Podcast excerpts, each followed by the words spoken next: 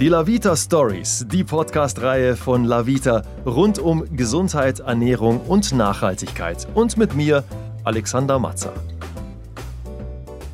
An einem idyllischen Ort, nämlich dem Spargelhof Schulte-Scherlebeck in der Nähe von Recklinghausen, treffe ich heute das Schauspieler-Ehepaar Christine Sommer und Martin Brambach. Zwei Menschen, die sehr gerne über den Tellerrand hinausblicken, denn so Themen wie soziales Engagement, Nachhaltigkeit, Umweltschutz liegen ihnen sehr am Herzen. Also ich freue mich sehr darauf und bin natürlich gespannt, was sie uns gleich zu erzählen haben. So, ihr zwei, warum sitzen wir denn eigentlich an diesem idyllischen Ort? Du hast es vorhin schon gesagt, Martin, das ist euer Wohnzimmer. Äh, warum? Ja, auf eine Art. Das ist ungefähr, also mit dem Fahrrad zehn Minuten von uns zu Hause entfernt. Hier kann man hervorragend Gemüse, Spargel, Obst, Brot kaufen. Man kann hier einen Kaffee trinken. Es gibt hier selbstgebackenen Kuchen. Und wir sind, wann immer es äh, unsere Zeit erlaubt, hier. Genau. Und bei so einem herrlichen Wetter sowieso. Unser erweitertes Wohnzimmer. Ja. Ne, wir waren erst letzten Sonntag hier, haben den Spargel hier eingekauft, der hier direkt vor der Tür gestochen wird. Ähm, die Kartoffeln gekauft, Butter, Sauce Hollandaise und haben das alles mit dem Fahrrad nach Hause transportiert. Und da ist kein CO2 frei geworden. Macht natürlich ein gutes Gefühl. Es gibt weitaus Schlimmeres, als so ein Wohnzimmer zu haben, muss ich sagen. Aber ich muss ja mal äh, ganz kurz fragen, warum ihr eigentlich in Recklinghausen gelandet seid. Weil so ein Schauspieler-Ehepaar wie euch könnte man ja auch locker mal nach Berlin verorten. Ja? Ist das, warum Wie Recklinghausen? viel Zeit haben wir? Ist das so, ist das so lange? nee, ich sage immer, bis Paris hat der Sprit nicht gereicht. Also, aber, okay. ja, aber das ist Quatsch. Ähm, wir haben unsere Villa in äh, Cannes verkauft und haben, Nein, haben gesagt, Recklinghausen ist auch schön. Nein, ich bin vor äh, doch äh, über 20 Jahren ähm, oder noch früher einem Recklinghäuser über den Weg gelaufen ähm, und wurde dann irgendwann mal schwanger und bin aus dem Engagement raus, von, aus Braunschweig dann nach Recklinghausen gezogen und habe hier mit einem Recklinghäuser Musiker zwei erwachsene Kinder. Und dann hat sich irgendwie die Frage dann nicht mehr gestellt, ähm, auch nach der Trennung, weil wir wollten beide großziehen zusammen. Und dann bin ich irgendwie so ein bisschen hier hängen geblieben. Und der Martin, das war deine Entscheidung, hierher zu ziehen. Das war nicht mein Vorschlag. Der ist Ich dann weiß, aus ja. Berlin vor auch, wann war das? 2003, 2004 ist auch schon wieder Ja, ziemlich lange da her. hatten wir uns 2001 haben wir uns kennengelernt beim Drehen und da warst du aber noch verheiratet und äh, ich muss ganz ehrlich sagen, Berlin ging mir damals so ein bisschen auf den Keks und ich merke auch, je älter ich werde, dass mich äh, mal ländlichere Gegenden äh, mehr anziehen, dass ich mich da wohler fühle. Ich bin viel in Großstädten natürlich unterwegs zum Drehen und zum Arbeiten und so. Das stresst mich aber. Um wirklich runterzukommen, brauche ich Natur. So, und äh, da kam eins zum anderen. Also meine Frau, in die ich mich verliebt hatte, die zwar noch verheiratet war und dann eine Gegend, die schön ist und eine Stadt, die mir auf den Keks ging und dann bin ich hierher gezogen. Und ich möchte es überhaupt nicht missen. Also, Ja, am Ende, glaube ich, habt ihr auch alles richtig gemacht. Also, wenn Wir haben mittlerweile hier ähm, ein Haus gekauft, das wir uns in Berlin oder in München nicht leisten könnten. Also das ist auch nochmal ein Grund, dass ja. die Mietpreise hier bezahlbar sind und dass man dann noch Geld über hat. Ich sage immer, also den Tausender oder die Zweitausender, die wir sparen, die können wir super verfuttern oder verreisen. Und wenn man sich überlegt, dass manche Menschen schon 60 Prozent des Gehaltes für Miete bezahlen oder einen Kredit abbezahlen, wo ich sage, sorry, ähm, da sind uns andere Dinge einfach wichtiger. Ich werde darüber nachdenken, weil Ja. ich wohne ja in München. Wir gucken mal für dich. Oh ja, hier gibt es bestimmt noch was. Gibt es hier noch mal irgendwo was in der Nähe, wo ich? Untermieter. Ich lerne Spargel ja stechen und dann mache ich das. Das ist easy. Da kriege ich hier bestimmt noch mein Zimmer oder sowas. Ja. Können wir uns öfter mal Ernsthaft? sehen. Also sehr, sehr schön. Das heißt, das, das ist für euch nicht nur hier dieser Ort, sondern Recklinghausen und überhaupt die, die ganze Gegend ist für euch auch sowas wie Entschleunigung. Ja? Ja, Ja, so ein Ja, bisschen. Es also- liegt ja auch sehr günstig. Es liegt ja mitten in Deutschland. Wir sind in zwei Stunden am Meer in Holland, wo wir öfter mal hinfahren, ganz spontan. Äh, man ist schnell in Köln, man ist schnell in Düsseldorf. Wenn man sagt, die 45 Minuten, die ich von Recklinghausen nach Düsseldorf brauche, die brauche ich auch, um vom Prenzlauer Berg irgendwo hinzufahren in Berlin. Wenn man einfach das von der Zeit mal so sieht und das Ruhrgebiet so als Stadt begreift. Und äh, wir sind so ganz gut verortet, weil wir hier sehr viele Lesungen und Programme machen. Und das ist auch das Schöne, dass, ich, dass wir kaum akquirieren müssen, weil die Leute alle auf uns zukommen. Und wir eigentlich so die einzigen Schauspieler sind in Recklinghausen. Und ähm, da kann man auch ganz gut abgrasen. Und das ist für uns so ein zweites Standbein geworden. Und das macht wahnsinnig Spaß. Wir machen jetzt bei den es Ruhrfischspielen gibt so ein einen. Kulturhunger, muss man beinahe sagen, der Auch Leute. das, und ja. das, das muss man auch noch mal zu der Gegend sagen. Das äh, finde die Menschen ganz besonders hier im Ruhrgebiet. Da gibt es noch, so, und das hat natürlich auch mit der industriellen Vergangenheit zu tun, es gibt noch so eine Grundsolidarität. Also, dass Leute wirklich, wenn jemand sagt, du pass mal, ich komme morgen um 10 mal vorbei, dann kommt der um 10. In Berlin habe ich das manchmal auch anders erlebt. Du, pass auf, ich rufe dich mal an oder so. dann wartet ein Jahr und da war niemand. Oder man ruft selber Das an. stimmt. Also Sagt, das- Entschuldigung, was willst du? Sagt, ja, ich sollte da mal anrufen, ja. So, also Oder in das München, ist du schon passiert. verabredest dich und am nächsten Tag um 10 kommt er gar nicht, weil er kennt dich schon gar nicht mehr. Ja, oder so. Er kennt dich nur an dem Abend zuvor, aber am nächsten Tag ist schon vorbei. Ja. Das stimmt. Das Und das finde ich schon auch besonders, weil das, ich meine, das ist ja doch auch immer wichtig, dass das Umfeld, äh, mit wem man sich hier bewegt und was. Wie oft die so. Leute bei uns angehen. Martin ist manchmal ein bisschen schusselig und vergisst dann nämlich Ausweise oder das Auto ja. nicht abzusperren oder was auch immer. Also in anderen Städten wäre das Auto dann einfach weg oder ausgeräumt. Bei uns stellen die Leute an. Herr Brambach oder Frau Sommer, ihr, ihr Auto ist auf, die Scheiben sind, weil die Elektronik bei uns im Auto so ein bisschen spinnert ist, fahren wir mal die Scheiben runter mitten in der Nacht. Da läuten die Menschen an und sagen, hören Sie mal, Ihre ganzen Scheiben sind runtergefahren. Oder werfen Sie mal einen Schlüssel runter, ich mach das schon. Also das ist schon so, wo man sagt, das ist natürlich schön, auch mit Kind, dass man weiß, wenn der auf dem Spielplatz alleine ist, man kennt sich in unserem Viertel.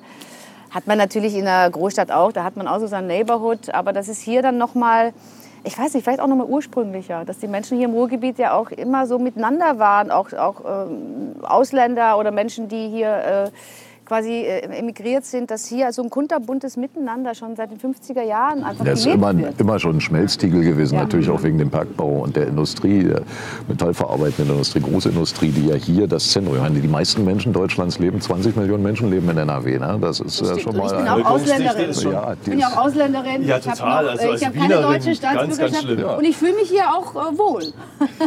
Also ihr habt euch Die schnell... verstehen mich auch.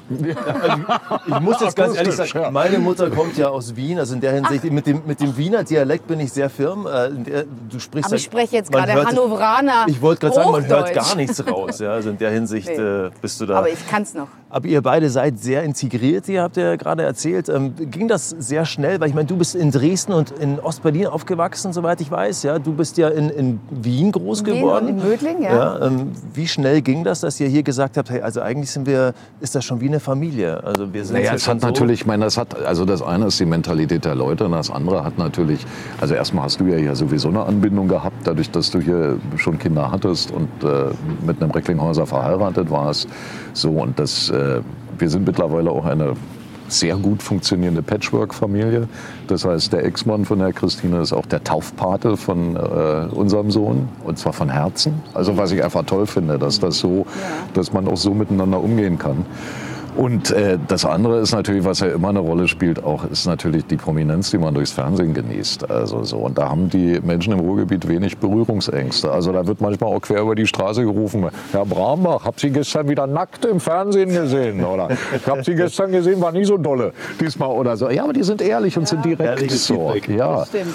So, und dann hat man natürlich auch viel schneller, kommen Leute auf einen zu und man ist dann auch viel schneller eingebunden in was. Und wir sind nun beide auch, äh, sagen wir auch, uns reicht der Beruf so als äh, einziges Betätigungsfeld jetzt auch nicht immer aus. Das heißt, wir sind auch in allen möglichen Dingen engagiert. Also ich habe ich habe mehrere Schirmherrschaften in Recklinghausen, wo natürlich Leute gerne dann auf jemanden, der prominent ist, zugehen und sagen, Mensch, da kriegen wir Öffentlichkeit, Presse oder können wir Gelder einsammeln, so fürs Kinderhospiz oder äh, gegen Rassismus in der Schule. Dann gibt es so ein, äh, ein, ein äh, großes Ökologie-Industrieprojekt in NRW, das nennt sich Ökoprofit, wo Firmen beraten werden, ökologisch einzusparen, aber damit auch Gewinne zu machen.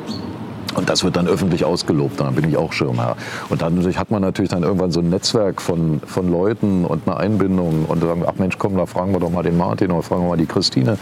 Christine ist so in der Baumschutzgruppe und engagiert sich. äh, Ja, und ich finde das, das finde ich ganz wichtig, dass man jetzt nicht nur, ja, nicht nur sein, äh, ein bisschen Kunst macht manchmal, ja, so, oder äh, damit so seinen Lebensunterhalt bestreitet, sondern vielleicht noch ein bisschen mehr macht. Also mit dieser äh, doch manchmal auch absurden Prominenz. Also ein Tischler wird jetzt nicht um ein Autogramm gefragt, ja, aber ich mache ja manchmal auch nicht mehr. Ich mache ja auch nur mein Handwerk, oder, ne, das ist ja auch nicht Also immer das halt Kunst, was wir bei, machen. weil wir arbeiten, So. gucken halt die Leute zu. Genau. Ne? Ja, ja, halt, ebenso. Das ruft nicht so, dass Aber der das- Straßenfeger Applaus kriegt. Ja, aber ich finde, man muss er damit das was- verdient ab und zu Ja, mal. ja. Ja, ja. Ja.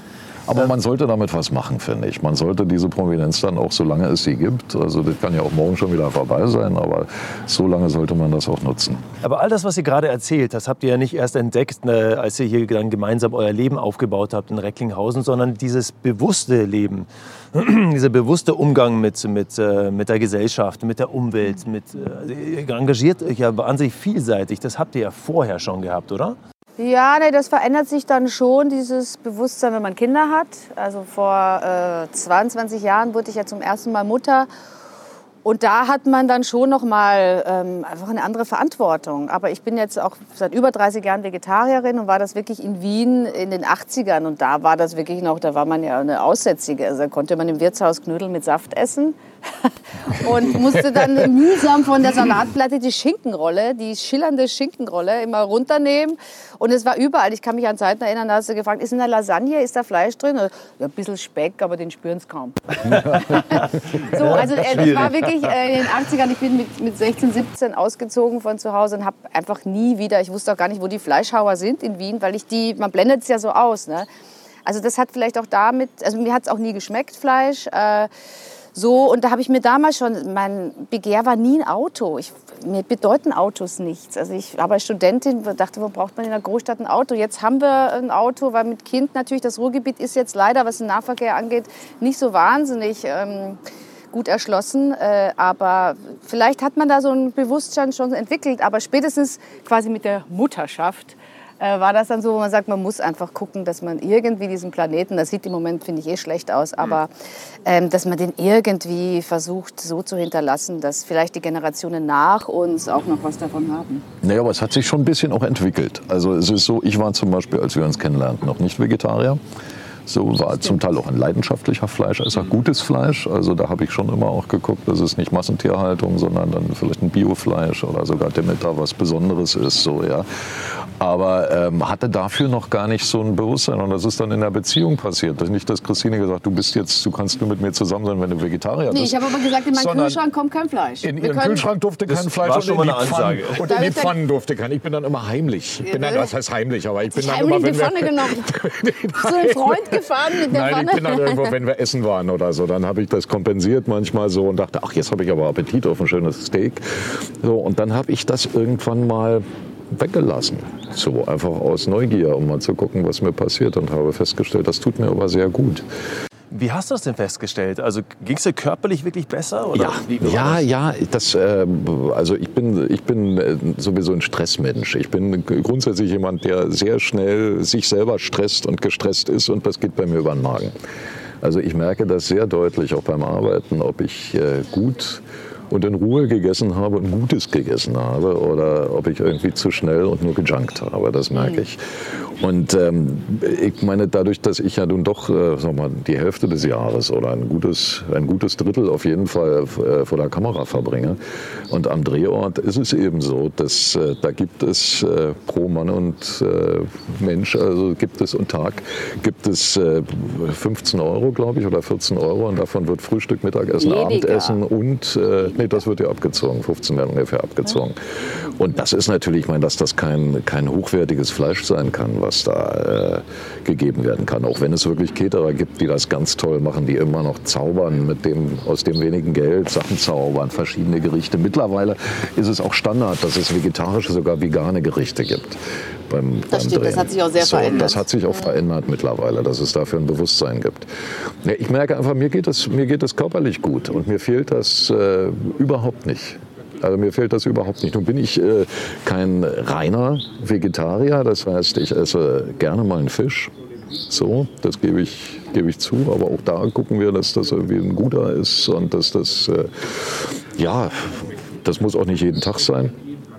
So, aber das finde ich, also das, das, äh, das würde ich jetzt auch nicht lassen wollen. So, äh, aber das mit dem Fleisch, das ist schon, äh, ja, das ist eine Erfahrung, die ich durch Christine gemacht habe. Das ist ja auch kein Muss, äh, so man sagt. Aber es ist natürlich so, wenn wir den Planeten retten wollen, sollten wir zumindest gucken, dass wir die Massentierhaltung möglichst einschränken. Und, äh, Das heißt, bei euch hat es auf der einen Seite, ich meine, bei dir auf der einen Seite auch diese, diesen gesundheitlichen Aspekt, ja? ähm, aber groß, größtenteils wahrscheinlich einfach auch die, die, die ethische, moralische Seite, dass man sagt, hey, Ja. wir essen kein Fleisch, weil Auf die Art und Fall, Weise, also- wie Tiere da, dafür sterben müssen, ist Ja. einfach äh, No-Go. Ja, aber es ist natürlich, was mich, halt- was mich letztlich überzeugt, meine, das, ist das eine ist ja das Ideelle, aber das war natürlich so, ähm, das hätte mich, glaube ich, das rein Ideelle hätte mich nicht davon abgehalten, Fleisch zu essen, sondern mich hat überzeugt, dass es kein gutes Lebensmittel ist, oft.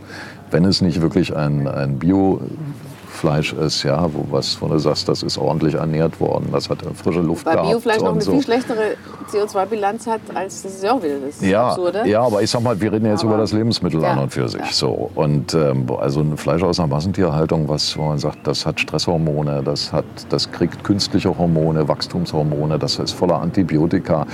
Also was ist das für ein Lebensmittel? So, ich esse ja jetzt auch nicht den Dreck hier von der Erde.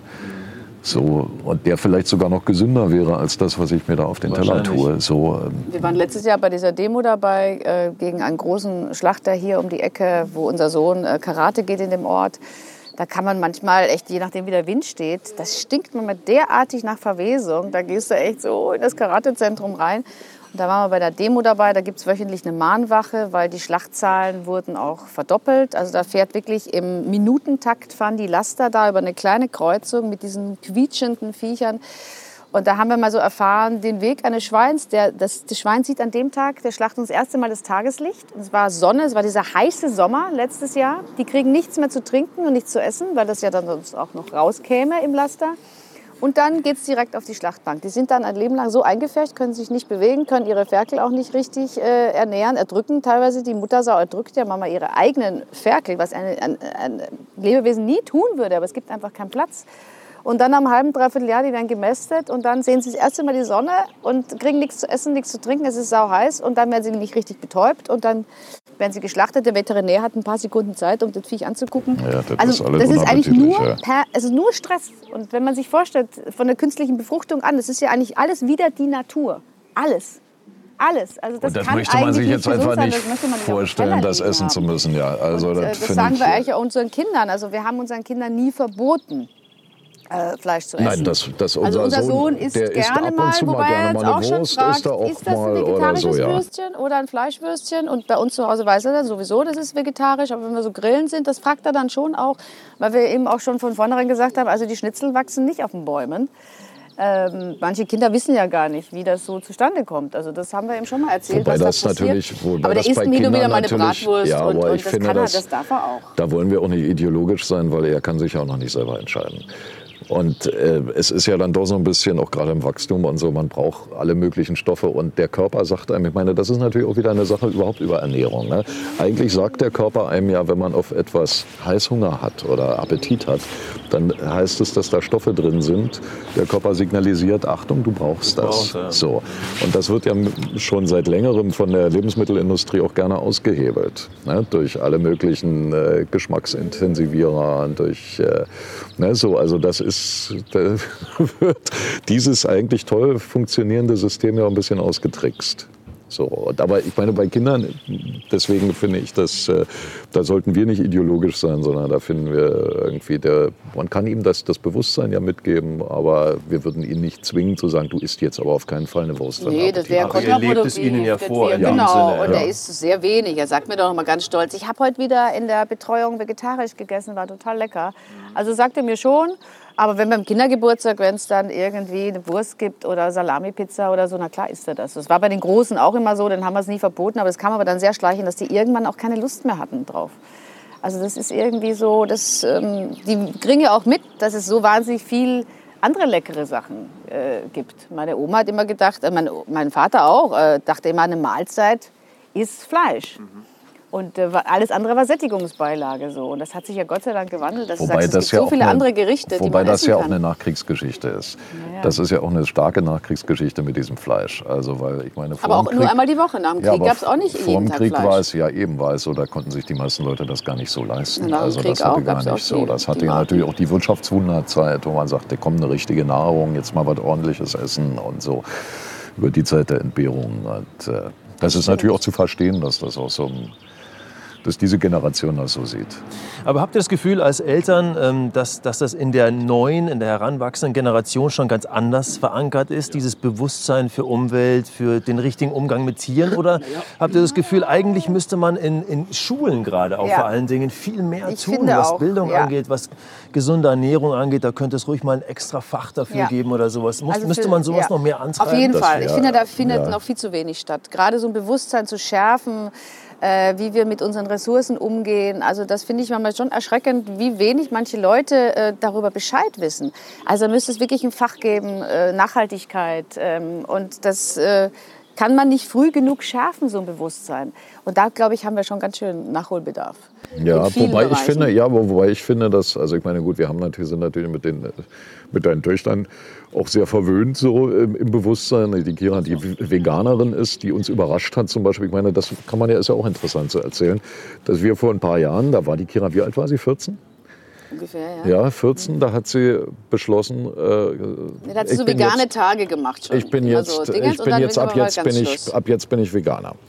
Und da haben wir uns damals auch gemeinsam mit dem Papa von der Kira haben wir uns ein bisschen Gedanken gemacht und Sorgen gemacht, weil das natürlich so in der Entwicklung zu sagen, vegan, was heißt denn das jetzt? Wovon ernährst du dich denn? Wie machst du das denn? Also äh, ist das ausgewogen genug, was du dir dazu führst? Und die Kira hat uns aber insofern überzeugt, weil die hat ihr eigenes Brot gebacken. Die ist auf den Markt gegangen, hat sich Gemüse gekauft, hat sich jeden Tag selber sich die Sachen gekocht zusammen. Und also richtig so mit so einem Bewusstsein daran gegangen. Und dann hatten wir ähm, halt, weil das dann doch so ein bisschen auch zu Streit in der Familie führte, erstmal so, weil sie natürlich auch das ganz ideologisch und sie wollte das unbedingt und war sauer, dass wir überhaupt Bedenken hatten und so. Dann Ja, haben wir die hat ja dann jede. Pesto. äh, In der Pesto, die Pesto kann ich nicht essen, weil da ist Parmesan drin. Denke, Das war schon ein bisschen krankhaft. also das, ja, das Ja, fand ich dann konsequent. schon. Sagen Ja, so, ist sehr konsequent. Einfach aber konsequent. War, war ein bisschen mühsam. und dann haben wir halt gesagt, naja gut, dann lass uns doch einen Kompromiss schließen. Dann machen wir jetzt ein Blutbild, dann lässt du ein großes Blutbild machen und in einem Jahr machen wir das wieder. Und äh, dann gucken wir einfach, ob es dir gut getan hat oder ob dir was fehlt. Gute also Idee. einfach machen wir das. Und jetzt kam dann das Jahr, das äh, rückte rum und es kam der Termin nä näher und die Kira war ganz schön sauer, weil sie sagte, nee, aber ich, ja, ich habe diese Zusatzstoffe gar nicht gegessen, diese komischen B12, Tabletten, weil ja. da gibt es ja ne, so diese, Ja. man das kompensieren kann, habe ich gar nicht gegessen. Ah, na ja, komm, wir haben das verabredet. Und sie hat das Blutbild gemacht und der Arzt war begeistert.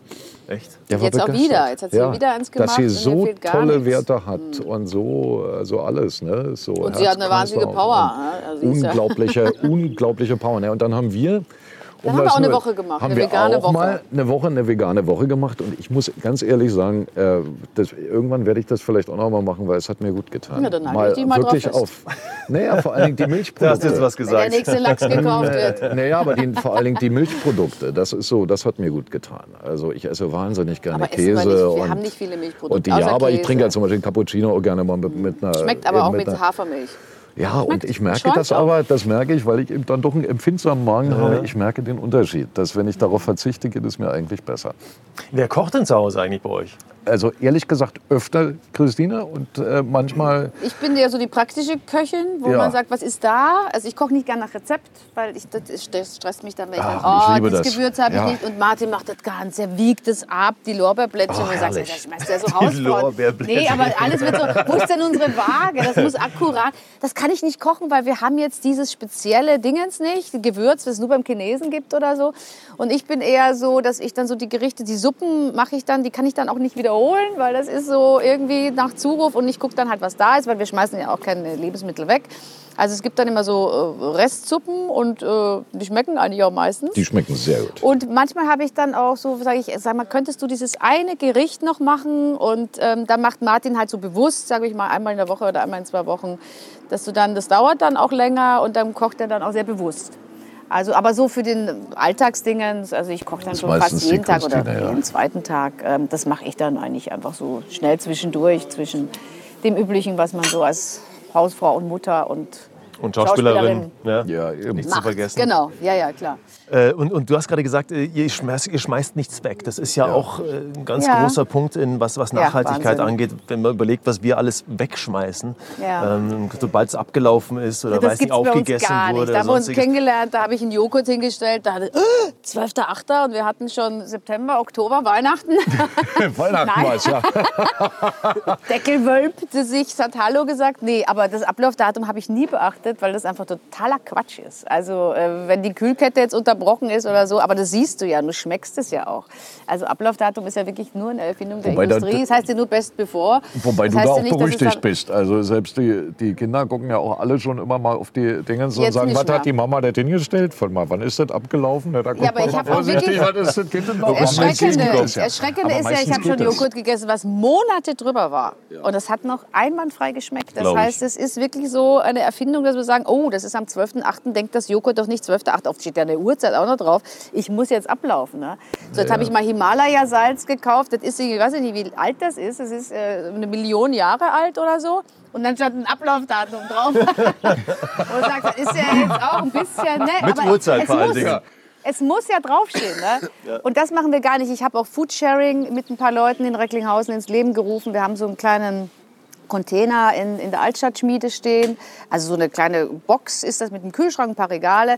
Und da kann jeder Lebensmittel reinstellen. Wenn man jetzt sagt, man fährt in Urlaub und ich habe da noch, also jetzt keine gekochten Gerichte, aber man hat jetzt noch Brot oder was auch immer, dann kann man das da platzieren und jeder kann sich auch rausnehmen. Also das Super. funktioniert Toll. so, machen wir ganz gut. Man muss immer gucken, dass das auch sauber bleibt. Der Markt spendet sehr viel hier. Wir haben zweimal die Woche Markt in Recklinghausen. Und auch manche Läden machen mit. Die Supermärkte leider nicht so, wie wir uns das vorstellen, weil die natürlich dann auch noch mal ganz, gerade die Ketten, die haben dann ihre speziellen Richtlinien. Und wenn man sich dann vorstellt, dass die Hälfte eines Supermarkts auf dem Müll landet, äh, wo auch wieder Will man sich nicht vorstellen. Ressourcen auch, ja, muss man sich aber dann trotzdem, also wo auch Ressourcen ja frei geworden Aber sind. gab es das nicht jetzt? Gab es das nicht jetzt? Naja, das, in- das, nee, jetzt gab es Frankreich- doch, nee, aber es gab doch, nein, aber es gab doch jetzt, war das nicht in München? Was denn? Wo da irgendwie zwei junge Frauen verurteilt wurden, weil sie aus einem Supermarktcontainer etwas herausgeholt haben? Ui, das kann sein, das ist an mir vorbeigegangen, aber, Aber Ja, so da könnte da war sich was. das, Das ist so ein bisschen, was ja zum Beispiel in Frankreich interessant ist, die haben ja die, in, Franz in Frankreich, die haben ja die Lebensmittel, die sie weggeschmissen haben, geklort, damit sie nicht mehr verwendet. Und das wurde verboten jetzt. Man sagt, nee. Das dürfen sich Obdachlose und Leute, Bedürftige rausholen. Und ich meine, das ist ja, und dass es dafür ein Bedürfnis gibt, ja, da müssen wir ja auch nicht, ich meine, wir sind ein reiches Land, aber beschämenderweise werden die Tafeln immer größer, ja, wo Leute angewiesen sind darauf. Also insofern finde ich, verstehe ich das gar nicht. gibt ja mittlerweile auch schon so einige Restaurants, die das auf die Art und Weise betreiben, ja, die dann eben Ja. hingehen und das quasi abgelaufene oder vielleicht nicht so hübsche Gemüse und sonstiges holen und aus diesen Restessen oder wie auch immer man es nennen möchte, ganz tolle Speisen kreieren. Die du Ja dann- klar, das ist ja auch das Absurde, dass wir sagen, die Gurke muss spezielle Dinge erfüllen und die Banane muss so gekrümmt sein. Also es ist so absurd. Wo ich sage, das ist doch schön, wenn ein Apfel eine kleine Delle hat oder vielleicht da ein Wurm drin. Ich kann das doch rausschneiden. Das heißt doch eigentlich, dass es ein Bio-Apfel ist. Aber dass man schon selber im Supermarkt immer steht und sagt, ah, die Tomate hat jetzt eine kleine Delle. Also ich meine, das ist ja kein Schönheitswettbewerb, das Essen. Das Und das wohl. ist wirklich so, diese EU-Richtlinien, unser Biobauer da vorne, der hat auch noch so einen Topf stehen, wo man sagt, die ganzen Kartoffeln, die kann er nicht verwenden, weil die EU-Richtlinien nicht gegeben sind. Und da gibt es Kartoffeln, die wachsen so herzförmig und so ganz kunterbunt, die darf er nicht verkaufen. Die werden dann günstiger. Und das ist schon, ich finde, das ist schon echt ähm, völlig absurd. Das ist äh, dekadent, es ist feudalistisch, es ist ähm, einfach krank, also was wir mit, dem, mit den Lebensmitteln machen. Das Tolle ist ja, ich meine, viele Leute sagen in so einer Situation, ja, aber was sollen wir denn tun? Ich meine, wir sind ja nur ein kleines Licht und was, äh, was soll ich mich jetzt da groß aufregen, weil wenn ich das tue, wer interessiert sich dafür? Ihr beide seid ja dann doch so, dass ihr sagt, hey, wir gehen auf die Barrikaden, wir können was tun, wir stehen in der Öffentlichkeit, wir, wir machen unseren Mund auf. Ähm, inwieweit geht das? Also ihr geht auch auf Demos, hast du gerade schon gesagt? Ja. Wir waren jetzt Ähm, bei Fridays for Future auch ja. mit. Also Ja, es gibt ja die Parents for Future auch.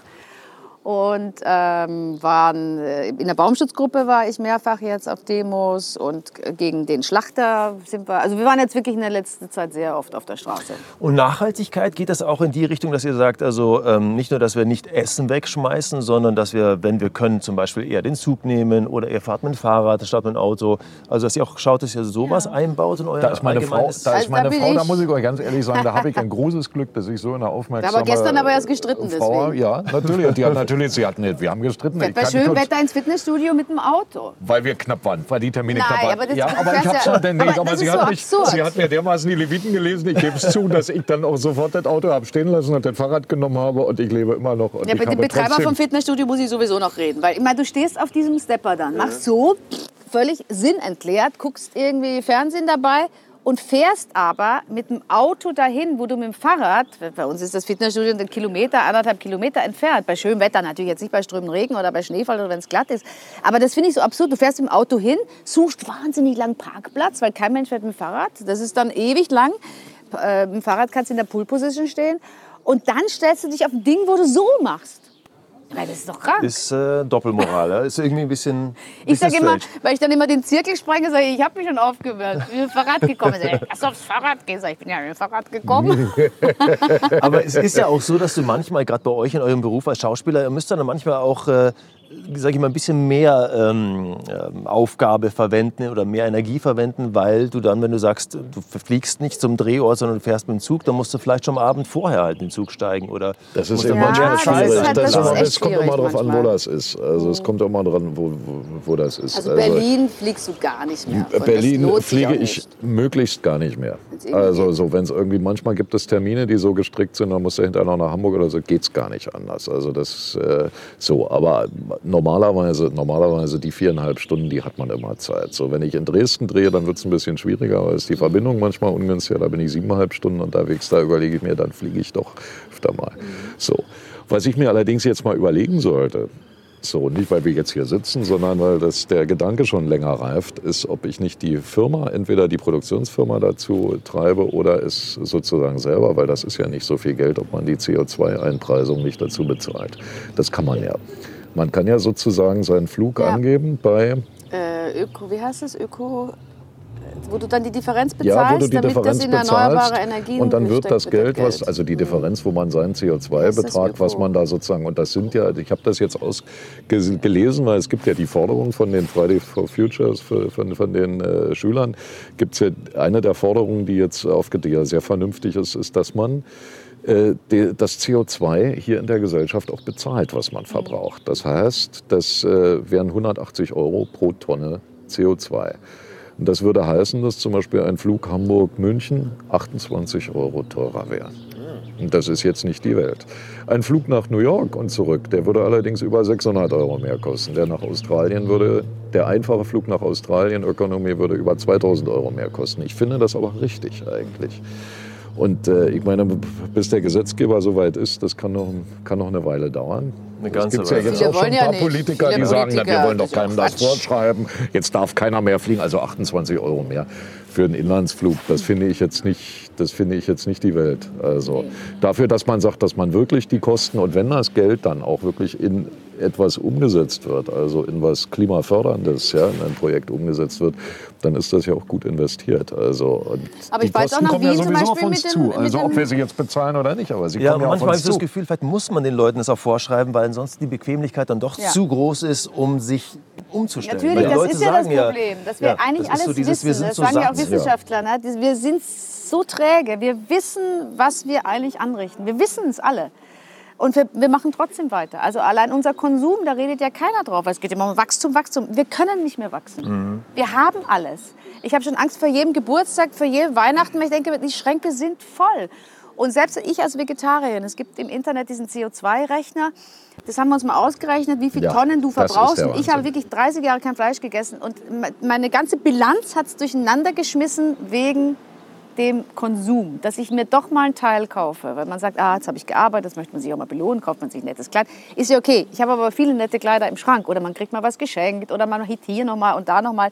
Also der Konsum, wo du sagst, ich kaufe mir dann was Teures. Also der Mantel ist zum Beispiel in, in, in ähm, Deutschland genäht und ist öko und bio. Aber bei manchen Sachen ist es ja so, du, du kaufst, du zahlst dafür und dann siehst du wieder Made in China. Und dann wird es wieder mit dem Container gebracht, ja? Und die ganzen Teile, bis der Stoff dann in China ist und bis es genäht ist. Also was da an CO2 frei geworden ist. Da sagst du, dann habe ich jetzt einen Markenmantel, der ist in China genäht und mit dem Container gekommen. Und dann muss er aber von Hamburg wieder... Also allein das ist schon so ein Wahnsinn. Kannst du eigentlich gar nicht mehr mit gutem wir sagen, Gewissen ich kann eigentlich nur sagen, ich schneide mir selber oder versuche das irgendwie Ja, alles aber das zu ist eine recyceln. interessante, ist ja eine interessante. Ich hatte ja, Da, ich ja, da wollte ich nur sagen, Ja. das macht mir die Bilanz kaputt, dieser Konsum. Ja, weil ich- sonst ja. bin ich sonst ganz gut, weil ich kaum Taxi fahre im Gegensatz zu dir. Naja, aber die Bilanz ist, ja, aber die Bilanz ist, ja, ja, aber das ist aber genau, ja, aber das ist ja das, das Verhängnisvolle, in dem wir äh, hängen, wenn man jetzt so ein bisschen verantwortungsvoll denkt und sagt, naja, was passiert mit dem Planeten? Wir sind, wir es wird ja immer dieses Zwei-Grad-Ziel gesagt. Und dieses Zwei-Grad-Ziel ist ja nur dazu da, weil alles, was darüber hinaus ist, erstmal irreparabel ist. Also das, die zwei Grad, das würde sich vielleicht in 500 Jahren wieder wieder zurückentwickeln, ja, so, dass wir es dann doch wieder haben, wie es mal vor 20, 30 Jahren war. Und äh, das sieht ja nicht so aus, als ob wir das halten, weil es dürfte dann jeder Mensch auf der Welt nicht mehr als zwei Tonnen CO2 pro Jahr verbrauchen. Wir hier in NRW verbrauchen pro Kopf 16 Tonnen CO2. Jeder Chinese verbraucht noch nicht einmal zwei Tonnen CO2. Das muss man nur mal sehen im Verhältnis, was das heißt. Und die haben auch viel Industrie und, äh, ne, und das sind viele Menschen und, und, und. Aber der Konsum und der, die Energieressourcen, die wir hier verbrauchen, die, wir leben weit ja über unsere endlich. Verhältnisse, wenn man ehrlich ist. Absolut. Das ist, ich meine, das Verblüffende, ja, eine Tasse Kaffee. Eine wir Tasse machen ja eine Klimawandellesung. Wir haben eine, wir haben eine, wir haben eine interessante Klimawandellesung ja. gemacht. So, das von einem, äh, lag ein Buch zugrunde von einem Wissenschaftler aus, aus äh, Großbritannien, Stephen Ammond, der bei Microsoft gearbeitet hat. Und glaube, immer noch arbeitet. Er ist dort Forschungsleiter und die untersuchen Klima an so Supercomputern, an großen Computern. Und die hat, der hat so erschreckende Ergebnisse erzielt, dass er das einfach veröffentlichen musste, so im Buch. Und hat eben sehr wissenschaftlich geschrieben. Und dann geht er zum Beispiel eine Tasse Kaffee. Sagt er, naja, eine Tasse Kaffee kostet in der Herstellung, ohne das Wasser, was ich hier reingieße, 60 Liter Trinkwasser. Nämlich nur das bisschen Kaffee, was dort drin ist. Ein Steak kostet über 2000 Liter Trinkwasser. Also was das, eine Tafel Schokolade fast 1000 Liter Trinkwasser. Also was da dahinter ist, ja, was wir an Ressourcen verbrauchen, die ja irgendwo irgendwann mal fehlen. Weil auch das Trinkwasser wird ja nirgendwo eingesetzt, dass man sagt, dann ist es wiederverwendbar, ja, sondern es wird verschmutzt, es äh, fließt ins Meer ab und, und, und. Ja, ist ja eine Ressource, die auch mit dem Klimawandel ja auch, äh, auch kleiner wird, ja. So, das finde ich, und das kann man so in fast allen Lebensbereichen sehen, was wir, wie wir leben, äh, eigentlich über unsere Verhältnisse leben. Man hat immer nur das Gefühl, wie kann man das, wie kann man das stoppen? Also es ist, manchmal hat man so dieses, diese Uferlosigkeit vor Augen und ja. Ich meine, es ist toll, dass ihr beide sagt, hey, wir machen da was. Es ist einfach, wir müssen da irgendwas Viel zu wenig eigentlich, aber so naja, ein aber doch schon sehr viel Aber das Verrückte ist doch, ja. das Verrückte ist ja, das ist so, also ich meine, das ist ja auch, sieht man ja auch in den Wahlen in Deutschland dass es sozusagen das Bewusstsein immer größer wird dafür, dass Umwelt ein Thema ist. Nachhaltigkeit in jeder, ob es Ernährung ist, ob es äh, unsere Art, uns zu bewegen und so weiter ist. Das Verrückte ist nur, dass die wenigsten Leute sich so verhalten. Eben. Das habe ich ja gerade also, gesagt. Das ist ja auch interessant, dass so zum Beispiel viele Leute, die die Grünen wählen, ja, ihr Gewissen damit beruhigt haben und auf der anderen Seite dann ihren SUV genau. fahren genau. und äh, schnell mal nach Malle fliegen und ja. zurück eine oder sonst was. Die hatte ne? Ferienhaus also, in Malle. Die fährt am Wochenende mal, fliegt dann immer nach Malle und ja. ist aber bei den Grünen, wo ich denke, naja, hm, passt irgendwie nicht zusammen. Nee, nee, passt nicht so wirklich. Aber Nachhaltigkeit ist ja sowieso, das für uns, äh, meine Oma zum Beispiel war wahrscheinlich die nachhaltigste Person in der Familie. Die hat keinen Führerschein gehabt, die ist nie in ihrem Leben geflogen. Die war einmal in ihrem Leben in Italien, da war sie schon ganz aufgeregt, was sie da essen soll, weil das kannte man ja noch nicht, Pizza und Spaghetti und so. Die hat sich immer ihre Zehndecker Schinken, Zehndecker Emmentaler jeden Tag gekauft und das hat sie dann auch gegessen beim Kreisler unten an der Ecke, so einem kleinen Lebensmittelladen. Da haben die immer sich schon gewundert, wenn sie mal einen Tag nicht kam, äh, ob sie ob ihr denn gut geht oder so. Die hat einen kleinen Kühlschrank gehabt, die hat immer Eiskasten gesagt, war früher der Eiskasten, wo man hinten das Eis eingefüllt hat. Also die ist dann bei Taxi ganz viel Zug gefahren, ähm, aber da war Nachhaltigkeit gar nicht so ein Thema. Da hat man halt einfach so gelebt. Und man wir hat nicht so viele einfach, Möglichkeiten nee. gehabt wie wir heute. Wir sind Eben. ja und wir haben egal, uns ausgebreitet und meinen auch, es gehört immer. Also wir machen jetzt auch Flugurlaube ja, haben wir auch gemacht, ne? aber All-Inclusive-Hotels ist, ist für mich sowieso grauenvoll. Ich möchte nicht den ganzen Tag essen und trinken umsonst. Das möchte ich nicht. Und aus dem Hotel dann nicht rauskommen, weil ich das Gefühl habe, nee, ich kriege jetzt umsonst wieder Abendessen. Mhm. Also bei mir sperrt sich dann so die Kehle zu, wenn ich diese Massen an Essen sehe. Ich kann dann auch gar nicht mehr essen. Nee, aber also das, das ganz Individuelle geht ja dann das auch Das ist halt was, was, was uns halt allen eingeimpft wurde, das Konsumglück. Dran dass man sich mit Konsum auch Glück erkaufen kann. Und das ist natürlich ja. nicht so. Das ist ein kurzes Glück, aber es ist eben oft kein halt, haltendes. Ja? Also es kommt auf die Art des Konsumierens an, aber meistens ist Konsumieren erstmal nicht eine Voraussetzung für Glück, sondern sind andere Dinge eine Voraussetzung. Und vor allen Dingen völlig kontraproduktiv, um eine, wie man so schön sagt, enkeltaugliche Zukunft zu schaffen. Das, ja, das ist ja nichts. Das wird ja, wohl nicht ganz, ganz klappen. Wenn man so gestrickt ist wie ihr und, und so konsequent das auch äh, lebt, ähm, seid ihr dann auch manchmal vielleicht auch ungewollt Überzeugungstäter in eurem, in eurem nahen Umfeld, dass ihr sagt, Boah, ich, also egal, Freunde, Bekannte, Ja, wir, also wir ich müssen einfach auch mal direkt. sagen, wie Christine das ist sehr Ich direkt. bin wahnsinnig Christine direkt. ist Wenn mir einer mit einem direkt, dicken SUV kommt, äh, dann sage ich ihm auch mal dann kurz mal meine Meinung. So. Ne, du postest ja auch bei sage, Facebook, wenn poste, einer was postet, da schreibst du und runter, ist das Ja. dumm, was du geschrieben hast oder so. Du bist ja, Nee, ganz- nee, so ja. trivial jetzt auch nicht. Ich ärgere mich dann manchmal, weil du denkst, was, der postet so einen Mist, ja? Und dann schreibt man doch was drunter, aber ich versuche dann zumindest zu argumentieren. Aber wenn das dann so ein Rattenschwanz an Diskussion ist, wo ich denke, oh, dann lass uns lieber in der Kneipe drüber reden und nicht über, also das mache ich dann nicht.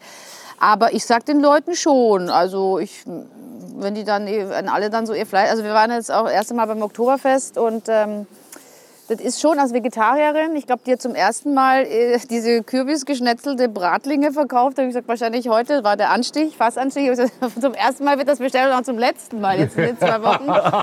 Was ich mir da an Sprüchen anhören musste, ich musste erst mal sehen, was für mich nicht schön war, wie die Leute alle ihre Stelzen essen. Es sieht ja nicht schön aus, wie da an Knochen rumgenagt wird. Und mir dann noch die Sprüche, da haue ich dann schon ganz gerne mal auf den Tisch und sage, jetzt haltet mir echt mal eure Schnauze und äh, esst mal eure Leichen auf, bevor ihr über mich urteilt. Das ist ja kein Essen und Dingens da. Und alle haben über mich gelästert, weil ich die Einzige war, die diese Kürbisbratlinge bestellt hatte, die auch ganz lecker waren so.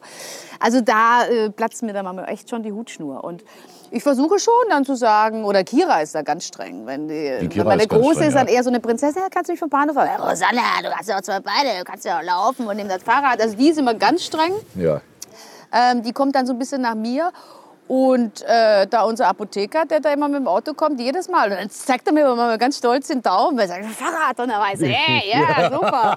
Und ich sage, ja, das Fahrrad genommen. Oder äh, du, du Tropfen, kriegst ja. auch immer Schimpfe, Ich wenn du krieg dann... auch immer ganz ich viel sag Schimpfe, aber zu sitzt Du, äh, aus Düsseldorf, ich hole den ja nicht ab, da müsst ihr ja schnell nach Düsseldorf zum Ja. Flughafen fahren. Ich muss, Äh, dann immer, ich muss immer Zuggeräusche nachmachen, wenn ich im weil Taxi sitze. sitzt Weil, ja dann gerne im Taxi. 100 Euro kostet Mach mal bitte Zuggeräusche nach an der. Stelle. Dann denke ich, Ja, rechne ich so, mir aus, ah, er ist gelandet, ich verstehe nicht. Entschuldigung, die Verbindung ist gerade ganz schlecht. Wir sind gerade aus dem Bahnhof raus, oder? Nee, dann rechne ich mal aus. Wieso, wieso bist du heute schon da? Wieso, der Zug geht doch erst um so und so. Äh, ja, ich habe den früheren gekriegt. Und auf dich weiß Also. Hardcore-Kontrolle auch. Ja, aber das ist ja- aber Nee, auch- das ja, aber das ja ist auch ja- echt 100 Euro eine Strecke. Ja. Nein, aber da hat sie ja auch recht. Da hat sie ja auch bis zum, Finde ich auch finde ich ja so ein... Der das- fährt ja auch leer wieder zurück. Also Muss nicht sein. muss finde nicht das, sein, finde ne? das ja Also auch da richtig. Und ich ich meine, ich bin jetzt so, manchmal habe ich eben doch menschliche Schwächen und dann ist man, Das äh, ist okay. dass man, die äh, haben wir ja, ist okay. hat ja man einen harten Tag hinter sich und auch denkt, ach komm, weißt du, wenn du jetzt das Taxi nimmst, dann bist du gleich da. Und manchmal muss man ja auch sagen, ist das auch mit der Verbindung auch nicht so einfach, wobei es eine direkte Bahn natürlich gibt vom Wenn sie kommt. Düsseldorf, wenn sie kommt. Ist ja, auch so. immer so eine Sache mit der Bahn. So, aber es ist äh, eigentlich ist es natürlich total richtig, dass äh, Christina dann sagt, sag mal, bist du blöde, wieso gibst du da 100 Euro aus und fährst mit dem Taxi? Also das äh, ist, es ist total richtig. Ich brauche das ab und zu, Die mir das jemand sagt. Ich selber bin jetzt nicht so ein Ding, das weißt du, aber ab und zu beim Drehen zum Beispiel geht mir das auch so, dass ich beim Drehen dann den Leuten das Fleisch madig mache. Das ist zwar gemein, aber dass ich sage, also mal schmeckt dir das überhaupt? Das ist, weißt du überhaupt, was da drin ist? Das ist ja lauter Antibiotika und ich Sag mal, Entschuldigung, Martin, kannst du dich woanders hinsetzen? Ich drehe wahnsinnig gerne vor. mit dir. Gut. Aber ist es denn, also wenn man euch beide erlebt, dann ist das ja wirklich so, also ihr seid äh, fast schon wie füreinander geschaffen. Ihr, seid so, so, ihr, ihr gebt ein so tolles, organisches Paar, wenn man das Naja, so wir sagen streiten kann. aber auch wie die Kesselflicker. Ja, aber das ist ja gut so. Ja, das Das brauchen ist wir ja auch gut so. Also ihr scheint euch da wir das- super zu ergänzen. Ja. War das denn, ähm, also ihr habt euch nämlich, glaube ich, auch bei den Dreharbeiten kennengelernt, weil du es gerade Ja, ja. ansprichst. Ähm, war das gleich so Liebe auf den Nee. ersten Blick oder? oder? Nee, nee, sie war ja noch verheiratet. Und Nee, das hat heißt ja nicht, dass er nee, nicht ja, gut, den aber das Blick ist ja jetzt nicht so, oder mit zwei kleinen Kindern und so, das geht ja nicht so schnell.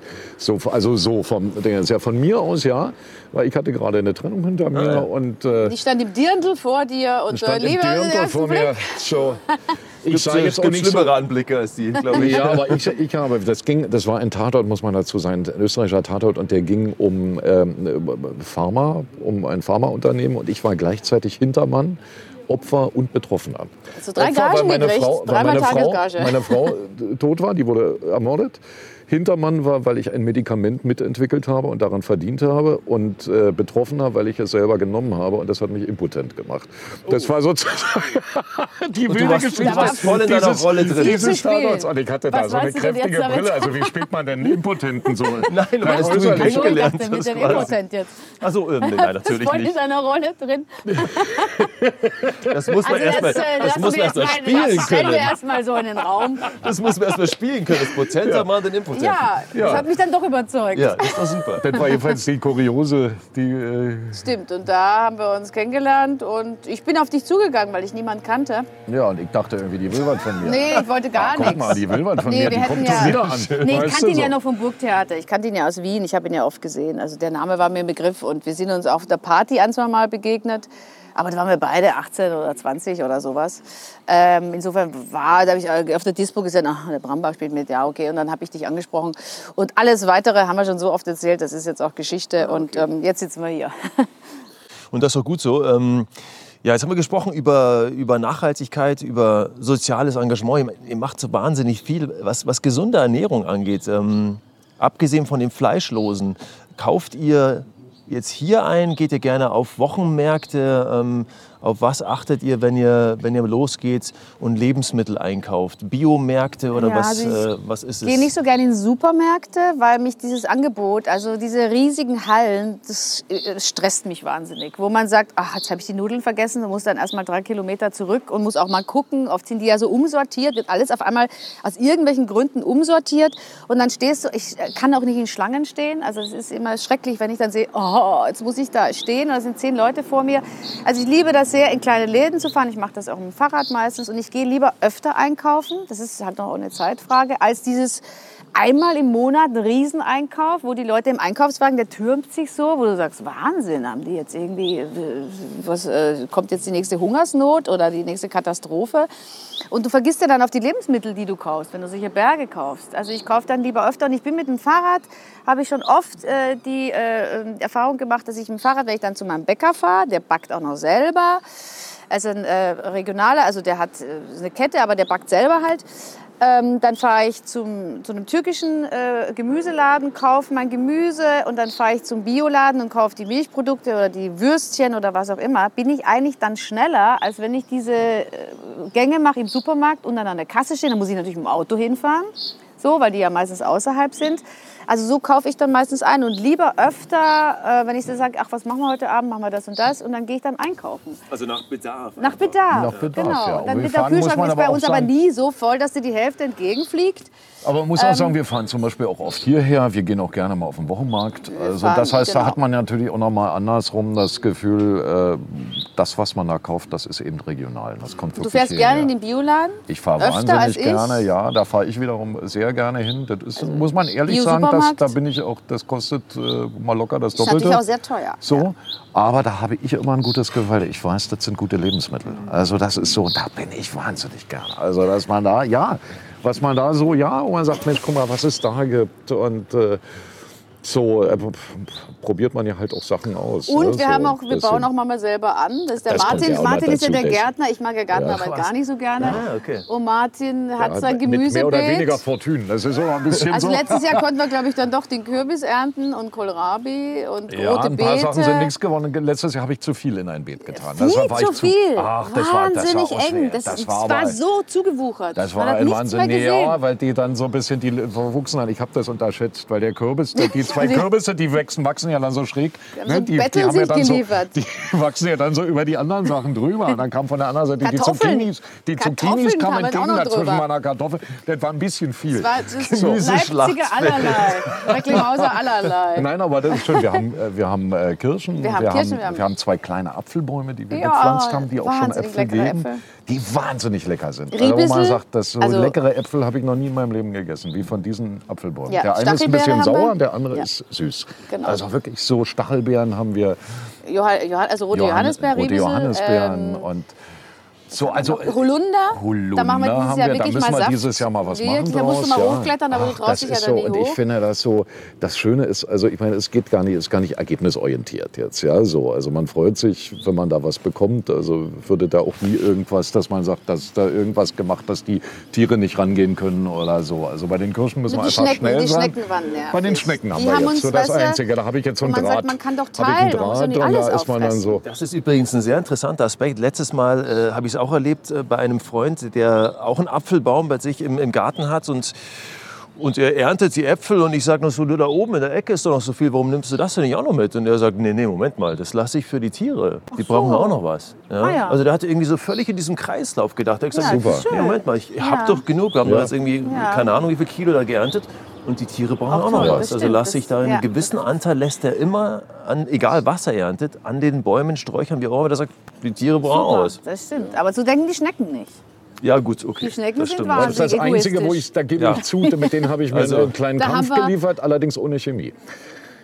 Ohne Chemie. Kupferdraht, aber es hat ja gar nichts gebracht. Na doch, der Kupferdraht Nee. hat was. Dann gibt es ja diese, dann gibt's ja so Bierfallen. Äh, gibt's Die ja, ne? Bierfalle. So Bierfalle, ja, Die aber da sind gemein. einige, einige rein und so. Und dann gibt es so ein biologisches Schneckenkorn, gibt es sozusagen, was andere, andere Tiere nicht geht. Und so. Da muss man schon ein bisschen gucken. Also, weil da gibt es ja auch gerade, gerade für den Garten gibt es ja die ganz harte Chemie, die man auch kaufen kann. Und dass man da Nee, nicht das was kaputt nicht. macht. Und irgendwie, weil ich meine, wir wollen ja, das ist ja nun gerade, das wäre ja kontraproduktiv. Und er sagt, das ist ja kein gesundes Lebensmittel mehr, ja. sondern ist ja eine Chemiebombe oder so, wenn du da so irgendwas was, aussetzt. Nee, du ja. machst dieses Jahr ist das Projekt, du hast dir dieses, die alte Sandkiste, hast Ja, du mit ich Plexiglas, habe jetzt- also es kommt ich das habe äh, Tomatenhäuschen. gebaut. Da würde ich aber mich so sehr ein Tomaten, weil Tomaten sind, das ist mir letztes Jahr nicht so geglückt, Nee, weil das ist ja ein bisschen das so trickreich zu machen, dass sie nicht direkten äh, Regen kriegen, ne? Dass, die, dass sie dir nicht verfaulen. So, und da brauchst du eben, dass sie trotzdem einen schönen Sonnenstand und da habe ich jetzt was, äh, Du hast was gebaut und da was werden gebaut jetzt, aus, ähm, alten, äh, aus einer alten Sandkiste, aus einem Kinderspieldingens und so habe ich was so eine. Und da habe ich dir ja schon ein paar Samen geliefert. Genau. Und Also macht dann Martin, gerade das macht dann alles Martin. Ja, das ja, ist für mich ein, wunderbar. Und das ist so eine Freude. Ich muss mal sagen, im Garten zu sitzen ja, und den Sachen beim, beim Wachsen zuzugucken und sich sagt, guck mal, da ist was gesprossen, da ist was rausgekommen, da kommt was. Und das Glück, ja, man hat dann Samen und da kommt was. Ja. Das finde ich so ein Glück. Also ich könnte mir ehrlich gesagt auf der Welt gar keinen, also da kann man mir einen Urlaub sonst wo schenken, aber die sagen, nie, mein Garten. Da, Ich glaube, ich, du da geht's mir Ja, ja. besser. Ich glaube, du könntest auch gut eine Tomate spielen, wenn es sein muss. Natürlich. Mit ein bisschen roter Farbe. Wer will du, ein oder? Schnitzel spielen wie Robert De Niro? Du spielst eine Tomate. meine? Und zwar sowas von authentisch, weil du ihn einfach beim Wachsen zusiehst. Nee, aber das ist eine Sehr große schön. Freude. Und ich meine, das hat natürlich dann, und es ist natürlich so, Süßkartoffeln haben wir auch gepflanzt und so. Das ist natürlich Stimmt, auch ja. das, die Lebensmittel, die dann aus dem Kräuter, wir haben sehr bei viel den Kräuter. Kräuter auch. haben wir Ganz sowieso ganz viele. Kräuter. Bei den Zucchinis haben wir festgestellt, wenn die zu groß wären, weil man da eine Lust hat, dann werden sie irgendwie, dann schmecken Nee, sie die nicht Schale mehr. wird die auch muss so man ein dick bisschen, und ja, dann da werden sie so ein bisschen ne, holzig Ja, und so. Also man muss wissen, wann man die Sachen erntet. So, aber das ist natürlich, die Sachen schmecken natürlich noch mal anders aus dem eigenen Mhm. Garten, weil man auch noch bewusster sagt, Mensch, guck mal, das hast du gepflanzt, wie ist denn das? Und du weißt, da ist nichts rangekommen. Die Erde ist gut, ist eine Bioerde oder ist ne, so, ah, herrlich. Tja. Also mit euch könnte man erstmal stundenlang reden, vor allen Dingen zuhören. Äh, Ich äh, habe jetzt schon wahnsinnig viel Interessantes erfahren, habe mich äh, inspirieren lassen und, äh, und finde es unglaublich, wie, ja, wie bewusst ihr lebt, ja? wie, wie toll ihr über den Tellerrand hinaus äh, guckt und, und einfach mal genauer hinschaut und äh, das auch mit einer, mit einer so, so, solchen Leidenschaft und Inbrunst da hinaus trompetet und sagt, Jungs, da draußen müssen wir einfach echt was bewegen, weil ansonsten sieht es da Sieht's in der Zukunft schlecht aus. Ja, das stimmt. In der Hinsicht vielen, vielen Dank. Das nächste Mal, wenn ich hier in der Gegend bin, würde ich wahnsinnig gern mal vorbeikommen und mir diese Experimentiergeschichte im Garten anschauen. Sehr gerne. Ja, schon ganz Sehr bald. gerne, In zwei ja. Monaten. Ne? Das, das wäre ganz toll. Ja. Ähm, ja, großes Kompliment. Hat mir sehr viel Spaß gemacht. Danke, dass, Ja, äh, dass ihr euch Zeit genommen habt und äh, mich hier eingeladen habt Gerne. in euer Wohnzimmer. Ja. Und äh, ich kann nur sagen, viel, viel Erfolg, äh, bleibt gesund und, äh, und, vor allen Wichtigste. Dingen, ja, und vor allen Dingen so bewusst. Das ist großes Kino. Vielen Dank. Danke Gerne. auch. Das Highlight-Video vom Interview gibt's auf dem Lavita YouTube-Kanal und Fotos auf www.lavitastories.de. Vielen Dank fürs Zuhören. Ich freue mich auf Feedback und wir hören uns bei den Lavita Stories.